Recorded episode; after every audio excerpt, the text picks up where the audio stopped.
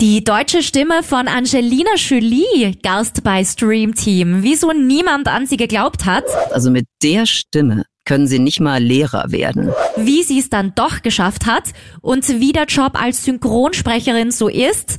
Das und noch viel mehr hörst du jetzt bei Stream Team, der Film- und Serienpodcast von Film.at und Krone Hit. Welcome, das sind wir wieder, das Stream Team mit Franco Schädel von Film.at. Und Julie Küberger von Krone Hit. Hi, Hallo. freue mich sehr, denn in der heutigen Folge geht es um einen Beruf, den ich mega spannend finde. Man nennt es auch die Kunst, eine Sprache über eine andere Sprache zu legen und damit das Auge des Zuschauers zu täuschen. Synchron sprechen. Dazu heute bei uns im Interview die Stimme von unter anderem Angelina Jolie. Claudia Urbschat-Minges, hallo. Herzlich willkommen. Ich freue mich sehr, dass ich da sein darf. Direkt aus Berlin bist du, gell? Zugeschaltet. Jawohl. Also ich stehe in meinem eigenen kleinen Studio in Berlin und ja, bin virtuell natürlich bei euch. Also Claudia, schön, dass du da bist und danke schon mal vorab, dass du dir trotz deines ohnehin sicher mega stressigen Zeitplans für unsere Fragen Zeit nimmst. Sehr, sehr gern. Claudia, du bist eben Synchronschauspielerin. Synchronsprecherin ist für uns eher der bekanntere Begriff dafür. Aber nicht nur das, dein Lebenslauf und deine Referenzen, ein Wahnsinn. Du bist Schauspielerin, Sängerin, Hörbuchsprecherin, Hörspielsprecherin und Dialogbuchautorin. Und ich bin jetzt mal so frei und fass mal ein paar Eckpunkte deiner echt Wahnsinnskarriere als Synchronschauspielerin zusammen, okay? Gern. Als Synchronsprecherin synchronisierst du sowohl Filme als auch Serien, leist wiederkehrend deine Stimme neben Angelina Jolie auch Maria Bello, Rosario Dawson, Jada Pinkett Smith, Rachel Weisz, Vera Farmiga, Jennifer Connelly, Sharon Washington und Lana Parrilla. Du warst die Stimme des Bond Girls, Denise Richards damals. Du tauchst immer wieder in Animationsproduktionen als Stimme verschiedenster fiktiver Figuren auf, wie zum Beispiel in Madagaskar 1, 2, 3 oder Star Wars oder Dragon Ball Z. Bist Offsprecherin der RTL Pseudodokus wie Schulermittler und Verdachtsfälle. Man hört dich in Playstation-Spielen wie Heavy Rain oder PC-Spielen wie Star Wars. Du bist Trailerstimme für die Deutsche Welle, Comedy Central und Glitz. Sprecherin von Dokumentationen und Redaktionsbeiträgen, unter anderem für ZDF, ARD, Arte, Sat1, Pro7, MTV und WDR. Man hört dich regelmäßig in deutschen Fernsehwerbespots und seit 2014 begrüßt du täglich die Zuschauer der Tagesschau mit dem Satz Hier ist das erste deutsche Fernsehen mit der Tagesschau. Wow, das hört sich so gut an. Jetzt würde ich aber auch gerne den Satz von dir hören. Du hörst den Stream Team Podcast mit Franco Schädel und Julie Küberger. Du hörst Stream Team mit Franco Schädel und Julie Küberger. Wow, das hört Werden sich so, so- gut an. Hm, werden wir sofort verwenden. Ja. Aber es ist so krass, weil du hörst dich irgendwie da ganz anders an in deiner Sprecherstimme. Beim Synchron versuche ich möglichst nicht anders zu klingen, als ich jetzt normal klingen würde, aber dadurch, dass man situativ auch anders klingt, also je nachdem, was man gerade macht. Dadurch wird ja dieses Schauspiel sprechen, ja, so Synchronschauspielen begründet. Natürlich, wenn ich jetzt Angst habe oder total verschüchtert bin, dann bin ich spreche ich einfach anders. Und wenn ich jetzt glücklich bin, spreche ich anders. Und wenn ich äh, traurig bin, spreche ich komplett anders. Und dann muss man natürlich auch versuchen, sich an den Dingen ein bisschen zu orientieren. So, ne? Und deshalb verändert sich die Stimme. Und wenn ich jemanden ankündige oder präsentiere, dann bemühe ich mich natürlich um eine möglichst warme und freundliche Stimme und dann kommt sowas bei raus, ja.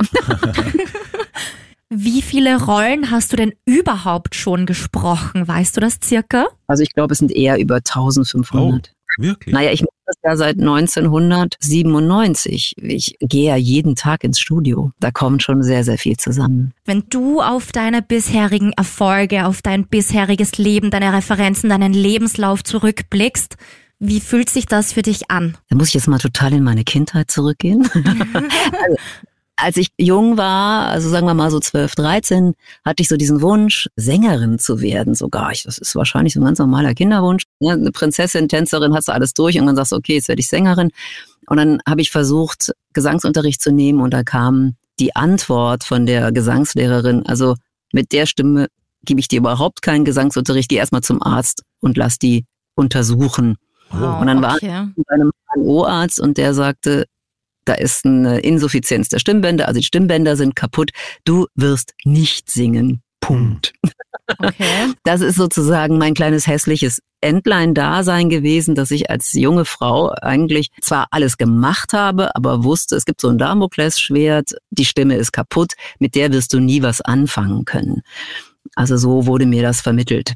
Und von daher bin ich natürlich insofern stolz, dass ich dieser Voraussage diverser durchaus Fachmenschen da entgegentreten kann und sagen kann, ja, nee, nee, nee, ne? Also wenn man was will, dann kann man das auch trotzdem, auch wenn man nicht prädisponiert ist. Nun habe ich auch auf diesem Weg, das war ein relativ langer Weg, auch eine Stimmtherapie machen können bei einer unglaublich tollen Frau, der Lia König in Köln. Die gibt's auch immer noch. Die war damals relativ noch so, hatte ihre eigene Praxis, also war noch unbekannt. Mittlerweile ist das Ah, die ist so eine Coaching von DSDS-Stars und so weiter geworden. Also da hatte ich wirklich einfach nur verdammtes Glück, äh, zur richtigen Zeit beim richtigen Menschen zu sein. Und die hat gesagt, na ja, hm, das muss man jetzt ein bisschen anders sehen. Also du hast eine Stimme, die ist irreparabel beeinträchtigt. Also da kann man jetzt auch nicht sagen, das kitten wir jetzt wieder zusammen oder wir schlucken nämlich viel Honig oder so. Aber wir können lernen, damit umzugehen. Und wenn du das willst, dann lernst du damit umzugehen und dann guckst du mal, was daraus wird. Und das ist natürlich toll. Ne? Also zu sagen, guck mal, ich habe es geschafft, obwohl mir gesagt wurde, das wird nie was, habe ich mich gerade in einem Bereich, der eigentlich überhaupt nicht meiner gewesen wäre, etablieren können. Und diese angeblichen Fachleute, die dir das prophezeit haben, es würde nie etwas werden, haben die dann mitgekriegt, was du für eine Karriere gemacht hast? Haben sich die vielleicht sogar bei dir entschuldigt dann? Nein. Ich wollte dann auch irgendwann Schauspielerin werden, nachdem ich das mit dem Gesang mm, ja auch gemerkt habe, das war jetzt auch gar nicht so wirklich meins, habe ich dann ein bisschen Schauspiel gemacht in der Schule in so Theaterstücken und habe dann mich auch an eine Schauspielschulen beworben und die erste große Absage, also der erste, der überhaupt mit mir geredet hat, ja, um mir zu sagen, dass das nichts wird, hat dann gesagt, also mit der Stimme können Sie nicht mal Lehrer werden. Das war ein Schauspiellehrer, der wird sich daran jetzt nicht mehr erinnern, aber eigentlich dem würde ich schon gerne nochmal sagen. Oh ja. Hallo, hallo, ne? Mehr als fies. Was war denn dann letztendlich bei dir zuerst da? Das Schauspielern oder das Synchronsprechen? Es schien ja beides irgendwie unmöglich.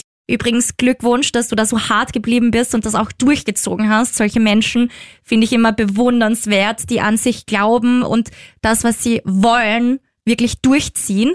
Aber wie hast du es dann letztendlich geschafft und was hast du zuerst gemacht? Synchronsprechen oder Schauspielen? Ich war ein Spätzünder, eine Spätzünderin. Ich habe erst mit 23 angefangen, Schauspiel zu studieren.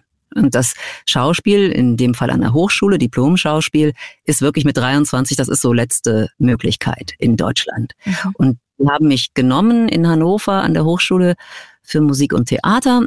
Da habe ich vier Jahre studiert und schon im letzten Jahr, im 1997, habe ich dann angefangen, am Theater zu arbeiten parallel. Also ich hatte vorher immer wieder kleine Rollen gespielt an großen Theatern und dann kam aber ein kleines Theater, das Theater Senftenberg, und hat gesagt, hier bei uns kannst du große Rollen spielen, Ophelia und Gott Wirtshaus im Spessart und Kinderstücke rauf und runter und so weiter. Und dann habe ich das Engagement angenommen und war am Theater engagiert. Und während ich am Theater engagiert war, mit 27 gerade, so in meinem ersten Jahr, habe ich schon mal so ein bisschen meine Fühler ausgestreckt nach Berlin und habe mich da so beworben.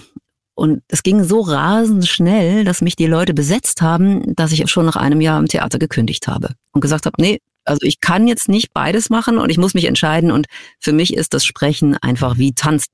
Kann einfach mich hinstellen und Dinge machen, auf die ich Bock habe. Und ich gehe in ein Studio rein, ich vergesse die Zeit. Mich kannst du acht Stunden vors Mikro stellen, das ist mir völlig egal. Und zwar immer noch. Ja, und das war beim Theater schon ein bisschen anders. Das war für mich ein bisschen Ah, die, die Arbeit war anstrengend. Gut, es soll sie auch sein, also deshalb ist sie nicht schlechter. Aber ich konnte jetzt nicht so vom Applaus so leben, wie ich von der Art und Weise im Studio leben konnte. Also waren diese Leute dann im Gegenteil von deiner Stimme fasziniert, denen du dich da präsentiert hast? Also die Synchronregisseure setzen dich ja erst, wenn sie dich einmal gesehen haben oder gehört haben, besser gesagt.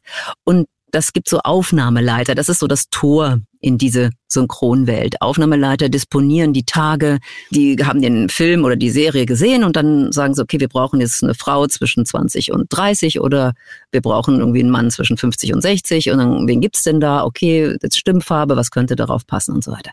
Und bei mir war das so, am Anfang macht man, in Berlin heißt das Menge Masse, in anderen Städten heißt das Ensemble. Also man wird quasi mit 10 oder 15 Leuten in einen Raum gesetzt und dann kommt, wir brauchen eine Blumenverkäuferin um die 40. Wir brauchen drei Nutten bitte ans Mikrofon. Und dann da aufstehen, als da drei Nutten ans Mikrofon gerufen wurden, weil ich dachte, okay, das ist so mein Rollenprofil mit 28.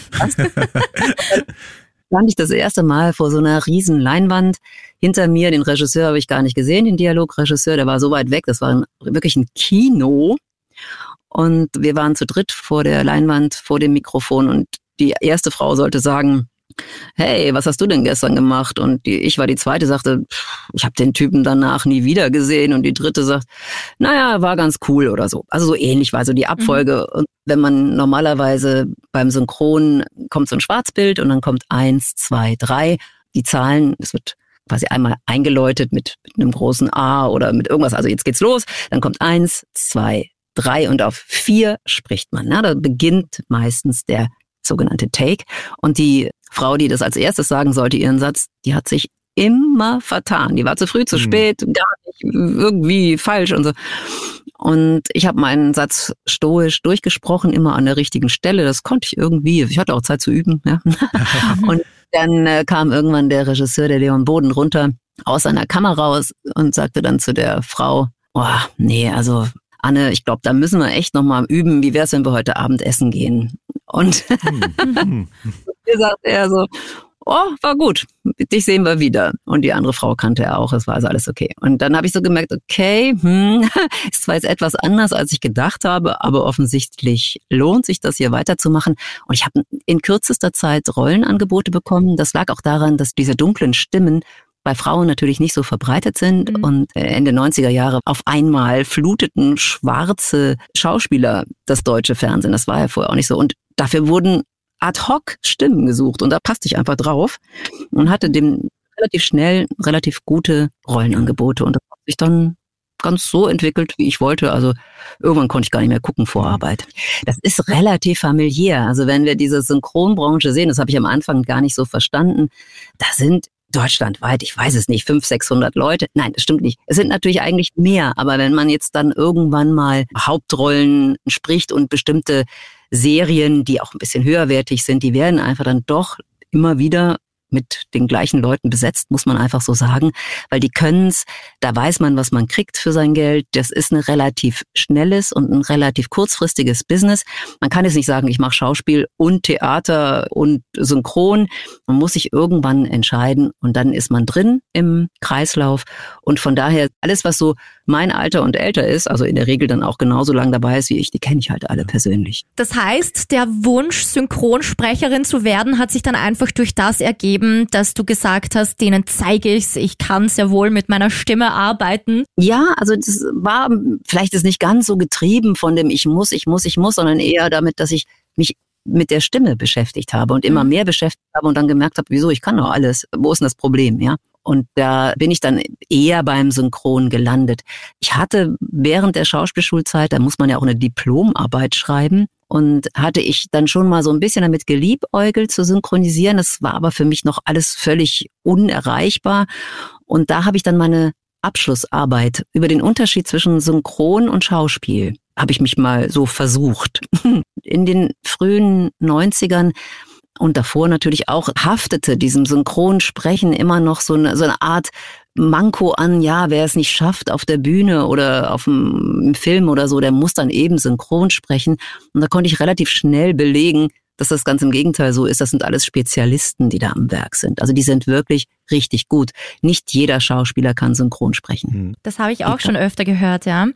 Die Story, die du uns vorhin erzählt hast, das war dann deine erste Rolle, die du hattest. 96. Genau, es war Breaking the Waves. Das also war die Prostituiertenrolle. Mhm. Und was war dann deine erste große Rolle? Also das Bond Girl kann man ja groß sehen, obwohl ich damals gedacht habe, da hat sich irgendeiner vertan. Ich bin da viel besetzt. Ich, diesen ersten Jolie-Film, den ich gemacht habe, das war der, wo sie einen Oscar gewonnen hat mit Durchgeknallt. Mira Sorvino ist eine ganz tolle Schauspielerin auch gewesen, also beziehungsweise die gibt's noch, aber die spreche ich nicht mehr so viel. Und mit der habe ich auch große Rollen am Anfang gemacht. Das passte irgendwie ganz gut am Anfang. So, das waren jetzt so die drei, an die ich mich erinnern kann, die für mich so ein kleines Katapult waren. Also wo ich gesagt habe, okay, also wenn ich das jetzt spreche, dann brauche ich mich nicht mehr zu sorgen. Dann kann ich eigentlich sagen, okay, ich kann's. Und wie war das dann damals für dich, wie du in diese großen Synchronstudios gekommen bist? So, ich meine jetzt vom Wert her groß, nicht unbedingt mhm. von der Studiogröße an sich. Wie war das für dich? Wie du da drinnen standst und das erste Mal dann für einen Film sprechen solltest. Das stimmt schon. Also das erste Synchronstudio, in dem ich war, war riesig groß und ich war einfach wahnsinnig klein. Ja, und das ist seltsam, weil man dann auf den Mund spricht, der größer ist als man selber. da muss man erstmal mit zurechtkommen. Das stimmt. Also sagen wir mal, die große Kunst ist natürlich einfach so zu sprechen, wie man ist. Sich keine Gedanken zu machen, gar nicht jetzt irgendwie versuchen, irgendwas darzustellen, was man vielleicht gar nicht ist, sich besonders irgendwie, ne, so, das ist der große Fehler, den die Anfänger natürlich am Anfang machen, dass sie sagen, oh, ich muss jetzt irgendwas darstellen, ja, weil der da oben, der ist ja viel toller als ich. Und das muss man relativ schnell ablegen. Ja, die großen Filme, damals war das wirklich so, haben wir das oft im Kino aufgenommen, also in einem Raum, der wirklich Kinogröße hatte. Oh, wow, okay. Ja, gab es eigene kleine Zelte, nannte man das. Das waren eigene kleine Räume, die waren so konzipiert, dass man darin komplett frei von Schall gesprochen hat. Das war für die Außenaufnahmen und aus diesem Raum musste man dann rausgehen, wenn dann Innenaufnahmen waren. Wir sind als Synchronschauspieler eigentlich immer so ein Rädchen im Getriebe. Wir sind jetzt keine Stars. Da wird kein roter Teppich ausgerollt oder so. Das ist einfach, man kommt da an. Ganz, ganz früh hat man noch einen Kaffee gekriegt. Mittlerweile gibt's gar nichts mehr. Man muss alles selber mitbringen und dann legt man los. Wie darf man sich denn das vorstellen? Kennst du da, bevor du dann an die Arbeit gehst, den gesamten Film in- und auswendig oder bist du dann auch selber mal überrascht, was da jetzt gerade auf der Leinwand passiert? Also, dass ich den Film sehen kann und darf, das ist eine absolute Ausnahme. Wirklich? Es gibt ganz wenige Filme, die ich sehen darf, bevor ich sie synchronisiere. Und das ist dann meistens so, dass ich im Vorfeld eingeladen werde. Jetzt beim Top Gun Maverick war das jetzt das letzte Mal der Fall. Dann muss man die Kamera abgeben, also sein Handy abgeben und alles, was irgendwie Aufzeichnungsmöglichkeiten hat wird dann in einen Raum gesperrt, kriegt dann jeden Akt einzeln gebracht, der Rest wird dann safe verschlossen und dann darf man sich das Bild angucken. Jetzt darf man nicht davon ausgehen, dass es ein super tolles Bild ist, sondern es ist ja noch nicht fertig. Das heißt, da gehen irgendwelche Bänder laufen durch, das ist schwarz-weiß, da stehen irgendwelche Schriften drauf, Eigentum der so und so Firma und der und der Redakteur. Also da siehst du eigentlich fast weniger, als dass du dir nur ahnst, was da passiert. So, das habe ich dieses Jahr, ich glaube, zwei oder dreimal gehabt und ansonsten komme ich wirklich völlig jungfräulich ins Studio und weiß nicht, was mich erwartet. Voll krass finde ich das, weil irgendwie man denkt sich, ja, das ist ähnlich wie das Schauspielern. Man kriegt das Skript, dann bereitet man sich vor und dann geht man ins Studio und nimmt das auf. Aber ich habe jetzt auch schon gelesen, dass es oft sogar so ist, dass ihr ein sogenanntes Rotoskopbild nur zu sehen bekommt. Und zwar ist es so, dass das ganze Bild eigentlich schwarz ist und dann nur, wenn euer Schauspieler, eure Schauspielerin auftaucht, in deinem Fall jetzt zum Beispiel Angelina Jolie, dann kommt so ein Kreis, wo du quasi ihr Gesicht siehst und sonst nichts und dann kannst du sprechen und du hörst nicht und du siehst nicht, was die anderen sagen oder tun, die anderen Schauspielerinnen in der Szene. Stimmt das auch und kommt das oft vor bei dir? Das kommt ganz selten vor. Also okay. ich kann mich sogar nur an zwei Situationen erinnern, wo es mir passiert ist. Das war bei Matrix und bei, ich glaube, was Terminator? Nee, Terminator war es auch nicht. Also auf jeden Fall sind das Filme, wo so ja, eine große Angst herrscht, dass dort auch nur Bilder veröffentlicht werden im mhm. Vorfeld. Dann machen die das. Mittlerweile machen die auch gar nicht mehr dieses Rotoskop, sondern die machen das einfach nur unscharf. Hm. Das reicht. Okay, okay. Drumherum, um diese eine Figur, die da äh, spricht, machen sie alles so gnadenlos unscharf, dass du gar nicht weißt, was da hm. eigentlich ist. Das hilft zumindest insofern ein bisschen, als dass du weißt, wie viele Personen im Raum sind. Ja. Wenn du englischen you sagst, kann das ja eine Person sein, du oder sie oder 20. Und um eben diese Unterscheidungen ein bisschen im Griff zu haben, wird es mittlerweile nur so als unscharf dargestellt, das Bild, bis auf eben den Mund. Aber das äh, passiert sehr, sehr selten. Ja, weil es auch extrem schwierig ist, oder? Die Situation dann richtig einzuschätzen und gut agieren und auch interagieren zu können. Ja, und auch aufwendig für alle ja. Beteiligten nicht nur das Bild schwarz zu machen, ist aufwendig, aber dieses Synchronbuch zu schreiben. Also nach dem, was du jetzt gerade erzählt hast, dann klingt das für mich so, als würdest du dann immer alleine im Studio stehen. Was ist da, wenn irgendwelche Dialogpassagen aufgenommen werden? Dann nimmst du nur den einen Teil, den Part auf von deiner Figur und das andere hörst du auch gar nicht? Das ist ein bisschen unterschiedlich, je nach Stadt sogar oder Studio. Wir nehmen in der Regel alles alleine auf. Spätestens seit Corona, aber auch schon eigentlich seit, seit den 2000ern gar nicht mehr so, dass man vor, zu mehreren vor dem Mikrofon steht.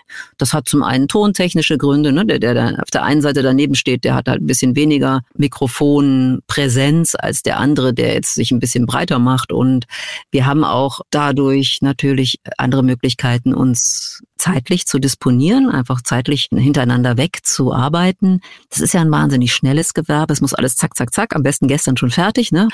Von der Situation her ist es so, wir haben einen Ton und eine Regie, die sind in einem Raum und im anderen Raum haben wir einen Sprecher, eine Sprecherin und einen Cut, also eine Person, die die Lippensynchronität überwacht und natürlich schlussendlich auch schneidet. Und die hat das Problem, wenn wir im Deutschen vielleicht mal etwas länger sind als im Original, was sehr oft vorkommt, oder wenn eine Figur nur von hinten zu sehen ist und dann spricht die und dann weiß derjenige, der das am Ende zusammenschneidet, und das muss ja auch im Dialog funktionieren, nicht immer unbedingt, wann ist der wirkliche Beginn und wann ist das wirkliche Ende. Und die haben ein größeres Problem als ich, weil ich habe ja eine Regie. Die Regie erzählt mir ja, wie der andere agiert. Ich habe das Bild. Ich sehe, wie der andere agiert. Ich habe ja den Partner sozusagen, die Partnerin dann im Dialog, im Bild. Und ob der nur Englisch oder Deutsch spricht, mhm. ist in dem Fall relativ unwichtig. Wenn du merkst beim Aufnehmen, dass jetzt der Text, der eigentlich vorgesehen wäre, nicht so zu 100% perfekt passt, dir aber was anderes einfallen würde, damit dieser Text dann doch besser passt. Hast du dir irgendwelche Freiheiten, dass du auch mal den Text abändern darfst? Oder geht das keinesfalls und du musst da vielleicht zig Freigaben einholen? Wie ist das? Also wenn mir was Gutes einfällt, dann halte ich nicht die Klappe, sondern ich rede dann so so, warum auch immer, weil das nicht synchron ist, weil vielleicht die Figur normalerweise nicht so reden würde. Also, wenn jemand eine Ärztin ist, dann würde ich nicht sagen, ey du oder so, ne? Dann würde die sich gewählter ausdrücken. Oder es gibt halt Situationen, gerade so, wenn wir jetzt neuerdings, ja, mit diesen Geschlechtern und MeToo und weiblich und frag mich nicht, also da sind wir noch alle in der Entscheidungsfindung. Und da, wir sind ja ein Team, ist eigentlich jeder gefragt, da was beizusteuern. Jetzt nicht permanent und immer und alles ändern. Das ist auch anstrengend, weil du ja in der Weiterführung auch dann unter Umständen andere Rollen ändern musst, also die Texte anderer Figuren. Aber ich für meine Figur nehme mir immer das Recht raus zu sagen, erstens, kann der, der das getextet hat oder die, ja gar nicht unbedingt 100 Prozent wissen, wie schnell oder wie langsam ich spreche. Also da muss man ja auch mal ein bisschen gucken. Die schneidern mir das ja nicht auf den Leib und jemand, der älter ist, zum Beispiel spricht in der Regel langsamer als jemand, der jünger ist. Jemand, der eine tiefe Stimme hat, spricht langsamer als jemand, der eine hohe hat. Da gibt's auch oftmals so ganz bestimmte Abweichungen von der Normalität und da versuche ich mich meistens dran zu halten, was da steht im Buch, aber in der Regel habe ich oft auch eigene Ideen. Und gibt's da auch besondere Kniffe oder Tricks, um das genauso hinzubekommen, dass dein Text auf die Lippen des Schauspielers, der Schauspielerin passt? Die Synchronisation, die Bücher meine ich damit, die sind natürlich vorbereitet, so dass sie eigentlich lippensynchron geschrieben sind. Also es gibt von dem Originalwerk eine Übersetzung. Mhm. Die ist nicht lippensynchron, sondern die bringt nur den Sinn des Ganzen rüber. Das ist natürlich manchmal auch ein bisschen haarig, ja, oder sagen wir mal äh, einer gewissen Interpretationsfreiheit geschuldet ganz blödes Beispiel, ne? It rains cats and dogs, ne? Ja. Es, es regnet in Strömen, sagen wir, aber wir sagen nicht, es regnet Katzen und Hunde. Aber es gibt ganz, ganz viele solche kleinen Begriffe, die werden dann oftmals in der ersten Übersetzung einfach so, wie sie sind, ins Deutsche übersetzt. Als hätte man es beim Google Translator eingegeben. Machen sie wahrscheinlich auch. Ja, kann auch gut sein, dass das auch ab und zu passiert. Aber in der Regel sind das, glaube ich, schon Übersetzer. Und dann gibt's dann so, wenn ein guter Übersetzer, der hat dann schon eine eigene Idee und schreibt die dann dazu oder der hat vielleicht noch eine andere Interpretation dieser Situation, gerade wenn es so in Richtung Politik oder eben bestimmte Sachen gibt, die in bestimmten Ländern ganz normal sind und in Deutschland völlig unnormal, da muss man sich wirklich was einfallen lassen und teilweise auch komplett gegen das Original gehen, ja. Sonst würde das hier keiner verstehen im deutschsprachigen Raum. Aber es gibt natürlich, gerade im Englischen, wo man doch sehr versiert ist, gibt es ja doch immer wiederkehrende ja, Begrifflichkeiten, die dann einfach passen. Mhm. Aber puff, also gerade wenn jetzt so Themen neu angeschubst werden, was wir jetzt gerade ja ganz viel haben, wo wir auf einmal das Problem haben, dass wir gar nicht mehr politisch korrekt überhaupt noch normal sprechen können im Deutschen, ja, da wir uns jetzt wirklich was einfallen lassen. Und dann, wenn das dann einmal übersetzt ist, dann kommt ein Dialogbuch, Autor, Autorin und checkt das Lippensynchron. Und dann hat er ja immer noch nicht oder sie immer noch nicht genau gewusst, wer das dann im Endeffekt spricht, weil die Besetzung, da gibt es zwar Vorschläge oft, aber die wird schlussendlich dann erst später entschieden. Das hat ja auch ganz, ganz viele Faktoren spielen eine Rolle. Ist der oder die schon mal aufgetaucht in dem Film oder in der Serie oder mit einer anderen Schauspielerin? Hat die Zeit? Wo wird das synchronisiert? In Berlin, Köln, München, Hamburg, keine Ahnung. Was kostet das? Wie teuer sind die und so weiter? Und wenn das dann mal alles irgendwann besetzt ist, dann kommen wir ins Studio und sagen, ja, also ich hätte es jetzt doch gerne ein bisschen anders. Und dann wird gearbeitet im Team. Wie lange brauchst du denn eigentlich für einen Film? So sagen wir, durchschnittlich dauert ja ein Kinofilm so 80 bis 90 Minuten, wenn du da die Hauptrolle sprichst. Wie mhm. lange brauchst du dafür, um deine Rolle komplett zu synchronisieren? Also ich würde sagen, Angelina Jolie, Actionfilm Salt, zwei Vormittage. Und okay. wenn du jetzt einen französischen Film hast, wo wirklich sehr, sehr viel gequatscht wird, dann sind es zwei Tage. Aber wow, bei den, bei den Kampfszenen musst du dann auch uh, uh, solche Sachen von dir geben? Naja, es kommt drauf an. Also es gibt Filme, da ist das schon vorgegeben. Das ist dieses sogenannte IT-Band, diese internationale Tonspur. Die wird in alle Länder gleich verteilt. Und speziell, wenn jetzt nur Laute sind, also auch gerade ohne jetzt Stimme, sondern so oder so. Mhm. Das hört sich bei jedem gleich an. Da brauchen wir jetzt auch nicht groß irgendwas uns bemühen, das besser zu machen als der Originalschauspieler, die Originalschauspielerin. Da wird einfach eine Tonspur abgespielt und die ist überall gleich in allen Synchronfassungen, aber in der Regel natürlich klar. Also ich spreche halt alles, was die Figur von sich gibt. Und wie viele Wiederholungen braucht es dann manchmal, um eine Szene wirklich in den Kasten zu bekommen, von bis? Also vieles ist wahrscheinlich bei dir als absoluter Profi schon ein One-Take. Aber kommt es bei dir auch öfter mal vor, dass du wirklich sagst, oh, jetzt habe ich das zwei, dreimal gemacht und das funktioniert immer noch nicht? Mhm. Also das ist dann oft so, einmal ist eigentlich schon ein Ass, je nachdem, wie kompliziert ein Film oder wie hoch der gehängt wird. Es kommt ein bisschen auf die Regie an. Also man sollte schon eigentlich rechnen, zwei, dreimal spricht man diesen Take. Also wir haben im Normalfall, Normalfall heißt alles, was so Serie ist, was relativ schnell geht, das sind zwei Minuten pro Take die wir disponiert bekommen. Und das ist die Vorgabe, also 30 Takes in der Stunde. Und da sind jetzt auch noch Rauchpausen und Kassettenwechsel und frag mich was alle nicht eingepreist. Also wirklich 30 Takes die Stunde. Aber wenn man einen Kinofilm hat, da wird dann auch mal 25 Takes die Stunde disponiert und dann hast du immerhin schon, was habe ich jetzt? Sag mal. Ja, 25 mal zwei Minuten, dann bist du schon auf 50 Minuten. Genau, aber da hast du halt ein bisschen mehr, hast halt zehn Minuten noch mehr. Und in dieser Zeit, die du mehr hast, probierst du ein bisschen mehr rum. Mhm. Ob das dann besser wird, das ist die Frage. Das hat auch mal damit zu tun, ist man wirklich gut besetzt, ist die Regie genau, kann die einem das genau vorgeben. Also eine gute Regieanweisung heißt eigentlich, dass es im zweiten Take in der Regel klappt bei Profis. Aber wenn es auch mal fünf Versuche dauert, bis man so einen Take eingesprochen hat, das ist auch vollkommen okay. Also ich mache mir da nicht ins Hemd. Und was war dein Maximum? Gab es bei dir auch schon mal die Situation, dass du sagtest, ich krieg jetzt gerade diesen einen Take nicht hin. Ich muss mal einen anderen Take machen, weil ich habe das jetzt schon so oft wiederholt und ich pack's heute oder jetzt gerade einfach nicht. Na klar, also das gibt's natürlich, ja. Also das ist Sergeant James aus Massachusetts oder so. Da musst du halt schon dreimal üben, um das Lippensynchron zu kriegen. Oder du hast bestimmte Sachen, einfach Alliterationen, bestimmte Wortabfolgen, die wollen dir einfach nicht über die Lippen kommen, warum auch immer. Und dann, wenn jetzt jemand gnädig ist und eine Idee hat, dann wird das umgestellt, der Satz. Oder wenn es jetzt wirklich so schwer ist, dass man das jetzt Quatsch, kein Chinesisch, sonst äh, so, so, ne? Also gibt so so bestimmte wirklich, das sind wirklich schwierige Sachen. Ja? Zehn Zwerge machen Handstand, zehn am Sandstrand, zehn am Wandschrank oder so. Ja. Dann musst du halt auch mal sagen, so jetzt mal eine kleine Pause, ich mache das in fünf Minuten nochmal neu. Oder man stellt den zurück und macht ihn dann eine Stunde später, wenn eigentlich schon alles vorbei ist, dann macht man den auch mal hinten dran, dann ist man entspannter, dann weiß man, okay, jetzt haben wir eigentlich schon alles im Kasten, jetzt müssen wir noch diesen einen Take nochmal machen. Da gibt's immer natürlich auch Leute, die das anders sehen. Ne? Jeder Regisseur, äh, jede Dialogregisseurin hat da seinen eigenen Stil, möchte was Bestimmtes besonders hören. Man ist das Medium. Also man darf das nicht an sich ranlassen und sagen, oh Gott, ich habe es jetzt nicht beim ersten Mal, aber beim zweiten Mal geschafft, beim dritten Mal oh, kam so ein Na gut oder so von hinten. Das darf man sich jetzt nicht persönlich nehmen das ist vielleicht am Anfang schon so gewesen, dass ich danach gehangen habe und gedacht habe, warum habe ich das nicht sofort geschafft, wie der das wollte oder die das wollte. Das habe ich mittlerweile komplett abgelegt. Also zum einen wissen die ja, was die kriegen, wenn die mich besetzen. Und mhm. von daher können die mich dann bitten, was anderes zu machen, aber sie können mich jetzt nicht mehr rumbefehlen, weil dann sage ich immer, ihr wisst, was ihr hier bestellt.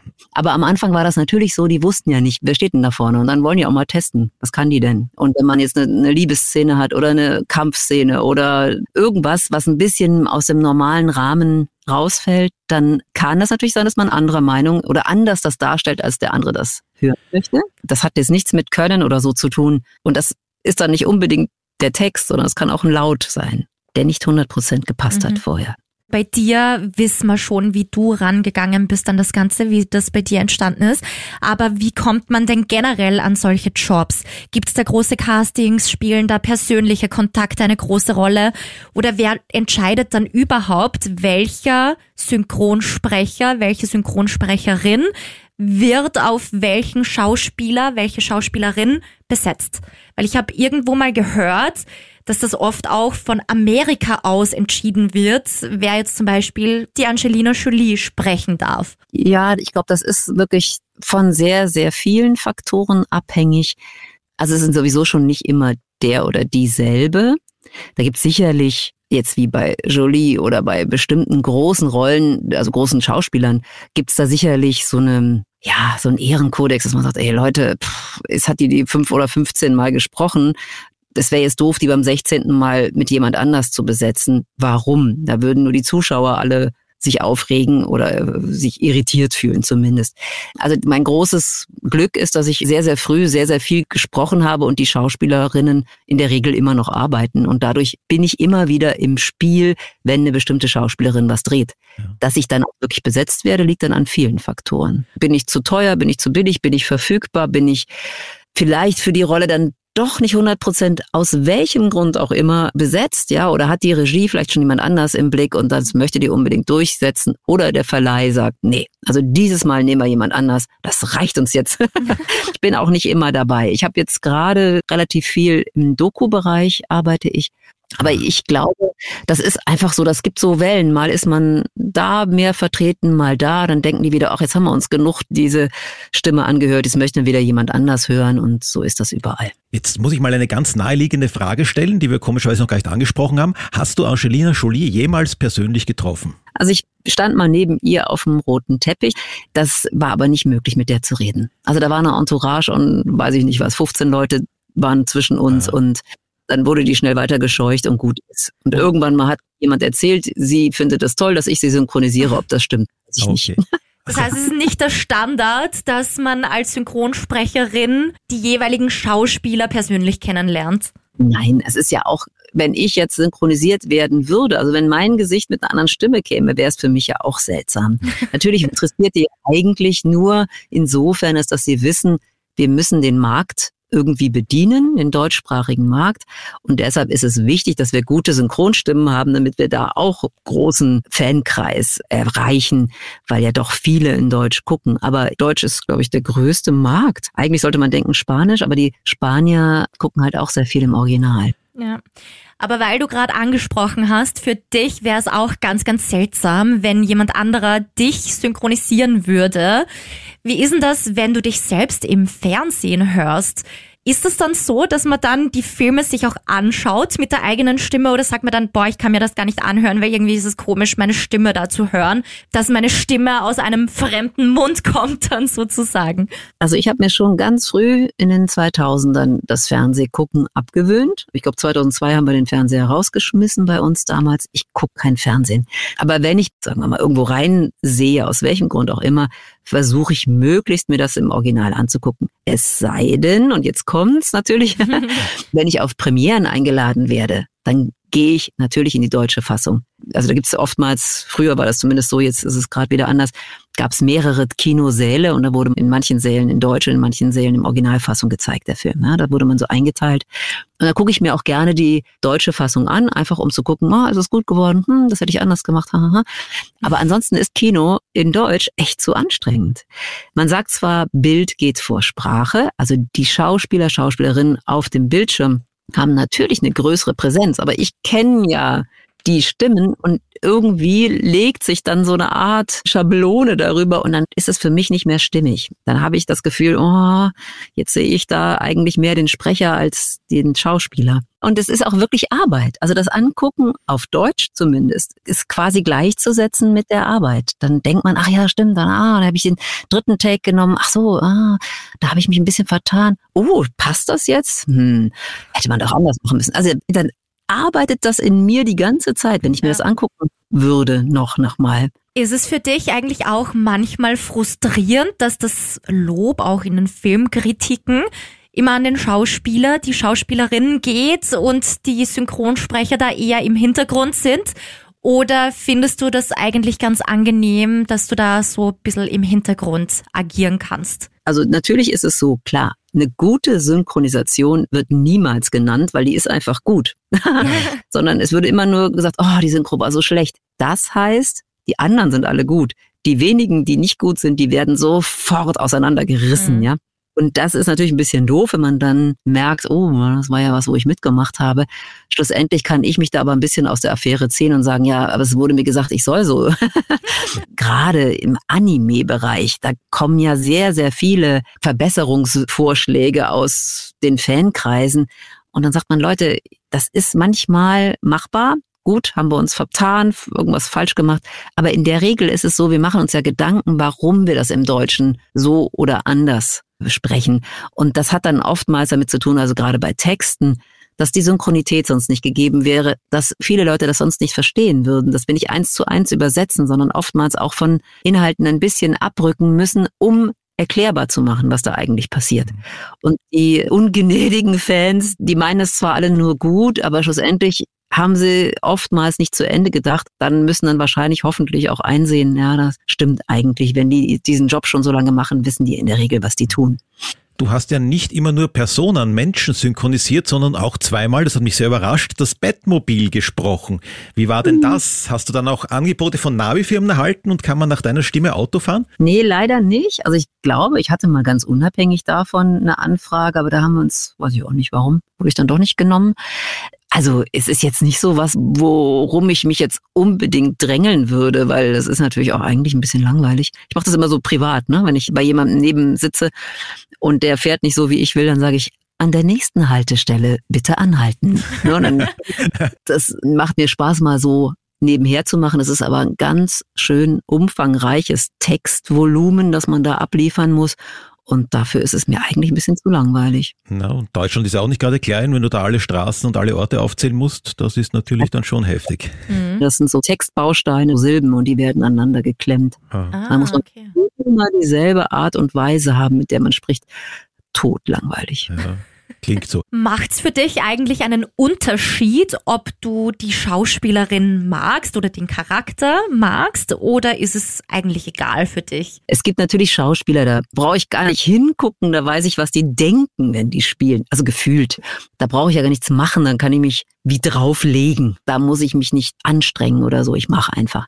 Aber natürlich gibt's immer mal wieder Situationen, wo Filme ein ganz besonderes Gespür erfordern, also gerade jetzt so Dramen oder eben auch einfach Schauspieler mir suspekt sind. Also je besser sie sind, desto einfacher kann man eigentlich sagen. Das gilt dann nicht nur für mich, das gilt, glaube ich, für jeden.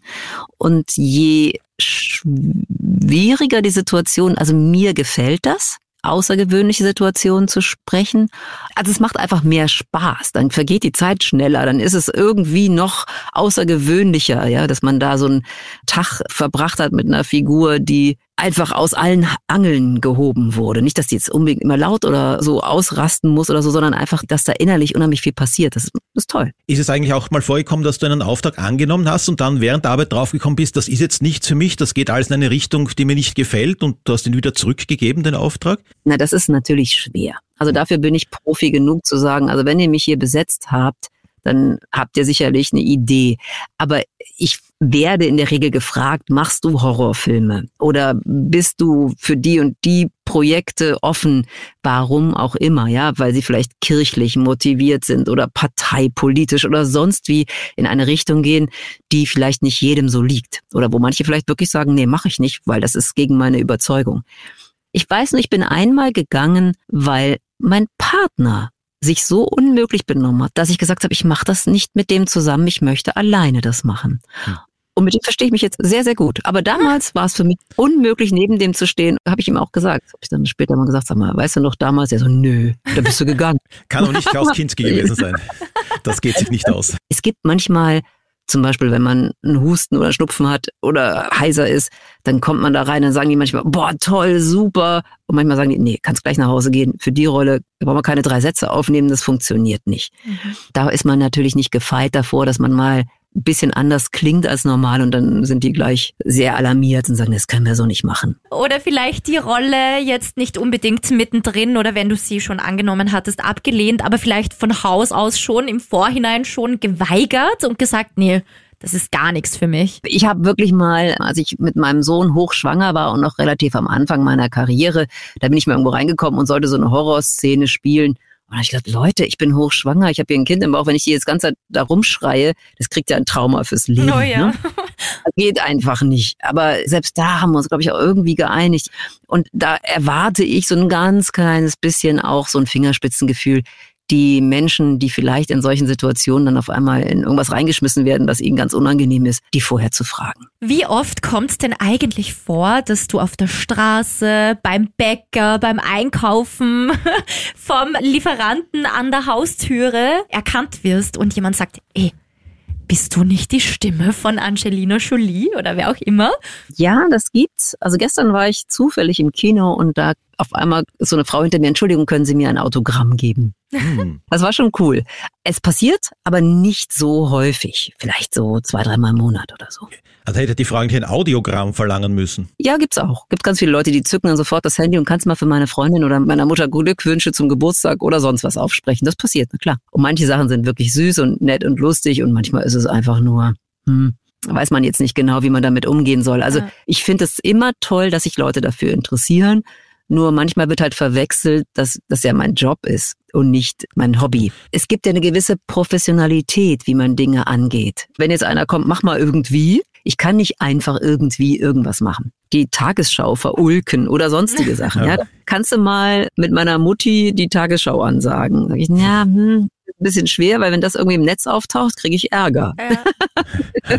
kommt gleich der NDR und sagt, Entschuldigung, das geht nicht. Ja. Wie kommt denn dein Beruf bei Freunden, Bekannten, Verwandten, Familie an?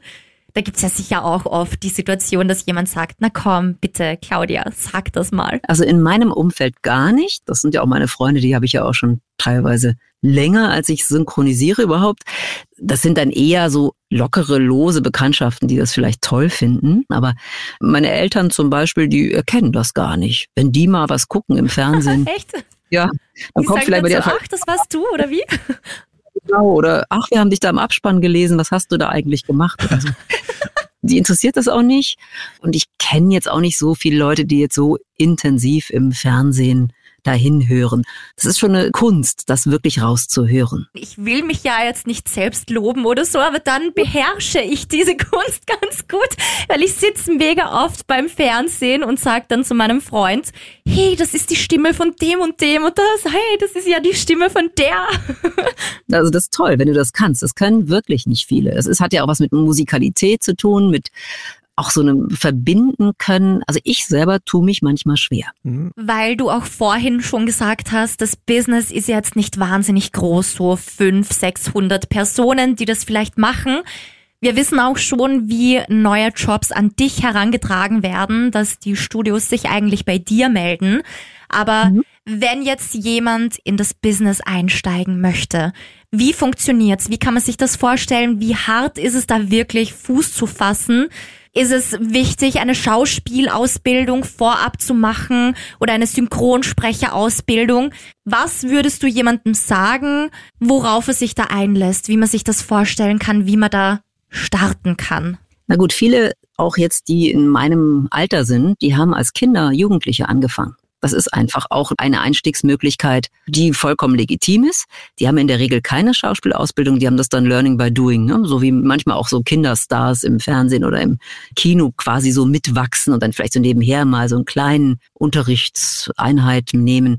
Es gibt viele Schauspieler, die es versucht haben, manche sind dabei geblieben, also gelernte Schauspieler. Und dann gibt es so eine ganz große Grauzone sagen wir mal, je spezieller jemand ist, desto weniger kann er sich zwar darauf verlassen, dass er davon leben kann, aber desto wahrscheinlicher ist es, dass der oder die Person besetzt wird, wenn genau diese spezielle Eigenschaft benötigt wird. Also das geht bei Akzenten los, bei Fremdsprachen natürlich. Das geht bei bestimmten ganz speziellen Stimmfarben so, wenn jemand besonders quietschige oder besonders rauchige Stimme hat, wird ab und zu mal gebraucht und da hast du ganz, ganz wenig Leute und es sind immer dieselben. Ich habe jetzt irgendwie in letzter Zeit oft das erlebt, ist jetzt einfach so, dass gesagt wurde, wir möchten Homosexuelle echt original besetzen, wir möchten Dunkelhäutige oder überhaupt Menschen mit anderer Hautfarbe original besetzen. Ob das sich so anhört oder nicht, ist uns egal. Wir möchten da eine gewisse Echtheit produzieren. Mhm. Ob das dann sich etabliert, weiß ich nicht, aber momentan ist das so. Also ganz platt, wenn du schwul bist und es kommen da Schwule im Bild vor, dann wirst du eine große Chance haben, darauf besetzt zu werden, auch wenn du vielleicht gar nicht von der Stimmfarbe passt und wenn du vielleicht auch noch gar nicht so versiert bist und das andere vielleicht schon besser könnten. Nee, dann ist es den Studios oder den Auftraggebern mittlerweile wichtig, dass das stimmig ist. Okay, wow, das wusste ich gar nicht. Klingt wirklich seltsam. Und die Geschichte ist jetzt mit MeToo und aber auch in Amerika gab es so verschiedene schwierige Situationen, wo ich weiß gar nicht, war es bei den Simpsons oder so, also wo das von der gesammelten Zuschauerschaft moniert wurde. Da reden wir aber von Zeichentrick ne, in Amerika, mhm. dass das quasi nicht in der Synchronisation dem entspricht, was da gezeigt wird im Bild. Und wenn dann eine kleine weißhäutige blonde Person eine dunkelhaarige große Frau spricht, dann wollen die das nicht. Die wollen einfach, dass das eins zu eins stimmt und gehen dann auf die Barrikaden. Okay. Und das ist irgendwie nach Deutschland rübergeschwappt. Da gab es dann ja. auf einmal die Vorgabe, so, das ist jetzt ein Film, da sind nur schwarze Schauspieler, da wollen wir jetzt auch schwarze Synchronschauspieler drauf haben.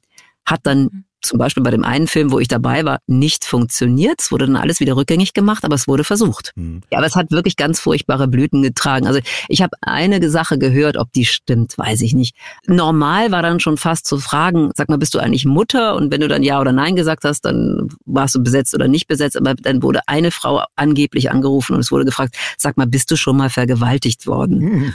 Also sag mal, was ist denn jetzt hier los? Ich bin Schauspielerin und außerdem geht das niemandem was an. Ja, wir hätten da so eine Rolle und wir würden gern, dass das jemand macht, der wirklich weiß, was er da tut. Aber die könnte das dann auch lügen und sagen, ja, ich, weil, ich die, weil sie die Rolle will. Das ist ja auch völliger Quatsch. Ja. Also was soll, mhm. das macht keinen, also wenn jetzt jemand mich anrufen würde und sagen würde, würdest du dich auch vom Mikrofon nackt ausziehen, um zu synchronisieren, würde ich sagen, nein, danke, tschüss, ja. ja. Aber ich, mir ist schon passiert, dass jemand sagt, ja, pass auf, wir machen das so, wir haben da eine Bettszene und da legen wir euch beide ins Bett. Hm.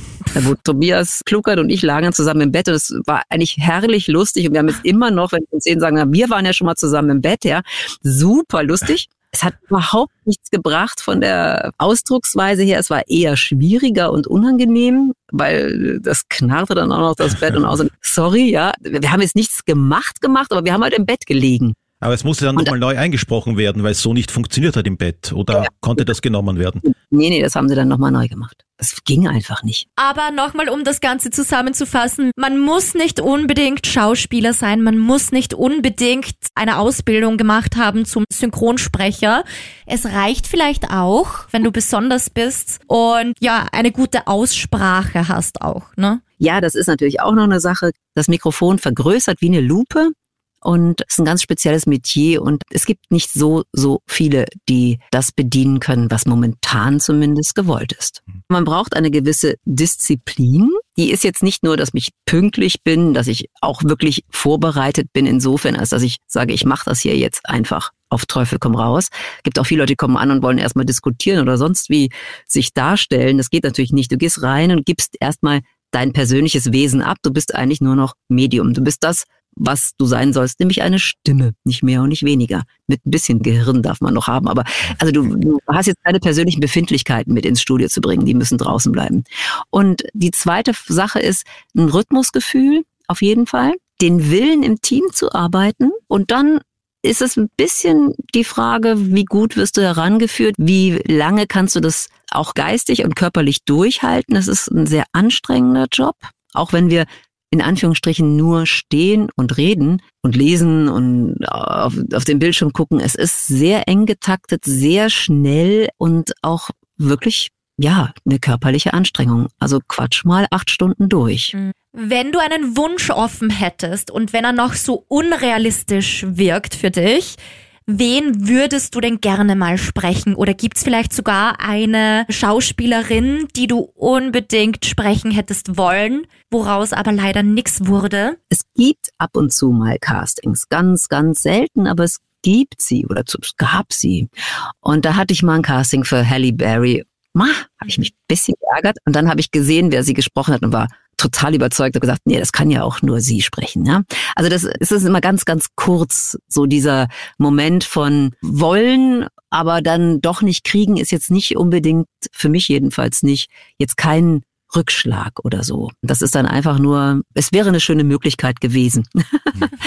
Klar bin ich auch mal auf Rollen oder auf äh, Schauspielerinnen nicht besetzt worden, obwohl ich jetzt die normalerweise spreche, und zwar durch die Bank. Jada Pinkett Smith hat mal eine Serie gespielt, da wurde ich gar nicht erst angefragt, weil ich angeblich dann hätte jedes Mal nach Berlin reisen müssen, das wäre zu teuer gewesen. Es gibt auch Jolie-Filme, die ich nicht gesprochen habe. Da wurden aus welchen Gründen auch immer, manchmal finanzieller Art, manchmal aber auch ja Befindlichkeiten von Verleih, wer auch immer. Na klar ist man dann im ersten Moment ein bisschen irritiert und denkt, warum wollen die mich jetzt nicht? Bin ich jetzt so schlecht oder anders?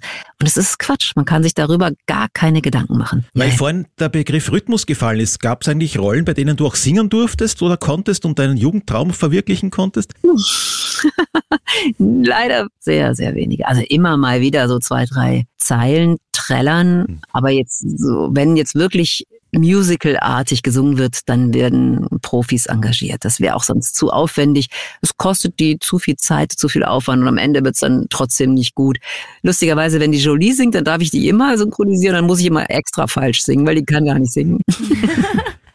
Gab es eigentlich auch schon mal irgendwas, was dir furchtbar peinlich war oder irgendeine Rolle, die ja eine riesige Herausforderung war für dich? Also es gibt natürlich lustige Sachen, so wie die Hanna Hirschkuh. Das ist mir nicht wirklich peinlich, aber das passt halt null zu mir. Also so ein oh, oh, oh, ich bin die Hanna Hirschkuh. Ne? dann musst du halt die ganze Zeit durch die Gegend und am Ende sagst du nach einer halben Stunde oder Stunde, manchmal machst du das ja auch zwei oder drei Stunden, sagst du, Leute, da hättet ihr jemand komplett anders nehmen müssen. Ich bin das nicht. Aber so richtig peinlich ist mir das natürlich nicht. Ich denke nur, okay, dann mache ich das jetzt halt so gut ich kann. Ich könnte mir aber auch Leute vorstellen, die könnten es besser. Oder gab es mal irgendeine Panne am Set? Da gibt's andauernd Pannen. Also es gibt ganz viele lustige kleine Anekdötchen, was man sich natürlich permanent verspricht oder eben so witzige Sachen gesagt werden wie geh mal mehr auf Arsch. Und dann drehst du dich um ach so, du meinst das Wort, da muss ich ein bisschen mehr Betonung drauf tun. Ah ja. Ne? Also wir sind eher so salopp im Studio und manchmal passieren dann auch witzige Sachen, wo auch wirklich alle sich an den Kopf greifen, weil die Teamarbeit manchmal sehr schnell funktionieren muss und jeder sagt dann möglichst schnell und dann kommen ganz furchtbare, missverständliche Formulierungen dabei raus, ja gerade wenn Männer und Frauen nebeneinander stehen und dann der eine, geh mal da rein, ich bin doch schon drin und da, da, da, da, da. Und dann die anderen lachen sich dann tot, man weiß gar nicht warum, ach so, wir haben gerade was Schlüpfriges, Zweideutiges gesagt, das passiert andauernd. Ich bin auch schon ins Studio gekommen und musste mir die Bluse ausziehen, weil die knisterte, ja, und dann kam der Nächste natürlich rein, hat sich erstmal wieder umgedreht, ist rausgegangen.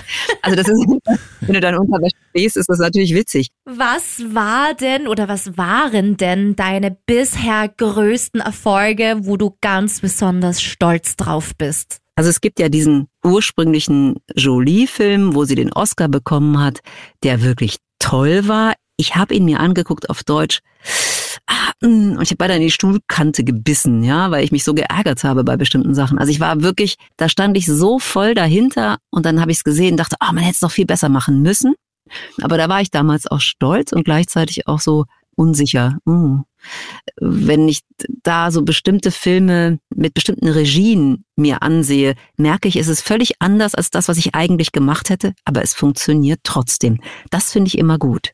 Mhm. Wenn man mich wegholt von meiner normalen Claudia-Machart, dann bin ich immer stolz, dass ich das hab mit mir machen lassen und dass die anderen erfolgreich waren. Gibt's eigentlich von irgendwelchen Rollen, die du gesprochen hast, ganz prägnante Sätze oder irgendeinen Satz, den du nie vergessen wirst, warum auch immer? Ich habe in Madagaskar dieses Nilpferd Gloria spreche ich ja oder habe ich gesprochen und da gab's dann mal eine McDonalds-Figur und dann hat mein Sohn, glaube ich, die damals mitgebracht und dann wurde da immer drauf gedrückt auf diesen Knopf und dann sagte ich, hey Jungs, jetzt ist Schluss mit lustig oder so ähnlich. Und das war bei uns immer so, wenn irgendwas war wie so, dann äh, so Jungs, Schluss mit lustig oder so.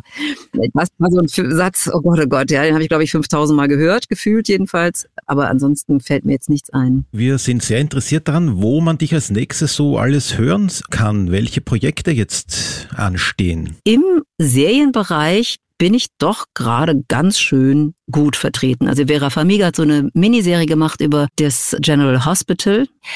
Dann Rosario Dawson hat DMZ, das ist eigentlich wieder so eine Comic-Verfilmung, ähnlich so eine Marvel-Comic. In so einer Welt nach dem nächsten großen Super-GAU muss man sich beweisen. Dann gibt's Good Fight, ist die Audra McDonald, die schon seit 100 Jahren gefühlt eine Anwältin gibt. Ich bin die Oberärztin. Im Good Doctor gibt ganz, ganz viel Sachen, die momentan auf Netflix und Co. zu streamen sind. Ah, der Oxycontin. Rosario Dawson hat auch eine tolle Serie über den Oxycontin-Skandal in Amerika mitgespielt. Also da haben die Amis doch Gott sei Dank machen da jetzt schon Geschichtsbewältigung. Da geht's ja um diese Droge, dieses Schmerzmittel, was quasi Heroinabhängigkeit erzeugt.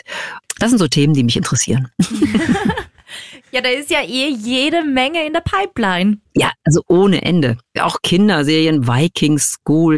Das sind Sachen, klar, da bin ich dann vielleicht mal zwei, drei Stunden im Studio und schon sind wieder fünf Folgen voll. Irgendwie liegen mir auch diese Figuren am Herzen. Das ist wie so ein Wiedersehen mit Freunden. Ja? Man geht dann rein, ach ja, stimmt, ja, also, dann muss ich jetzt wieder die. Und das freut mich dann jedes Mal. Und weil du dir jetzt sicher denkst, boah, ich hab grad mega Bock drauf, Claudias Stimme im TV zu hören, Unsere lieben Freunde von Kanal Plus haben natürlich für dich geschaut, was sie dir denn da alles anbieten können in der Kanal Plus App. Und da ist Claudia natürlich zahlreich vertreten. Deswegen hier die fünf besten Film- und Serientipps von der Kanal Plus Redaktion.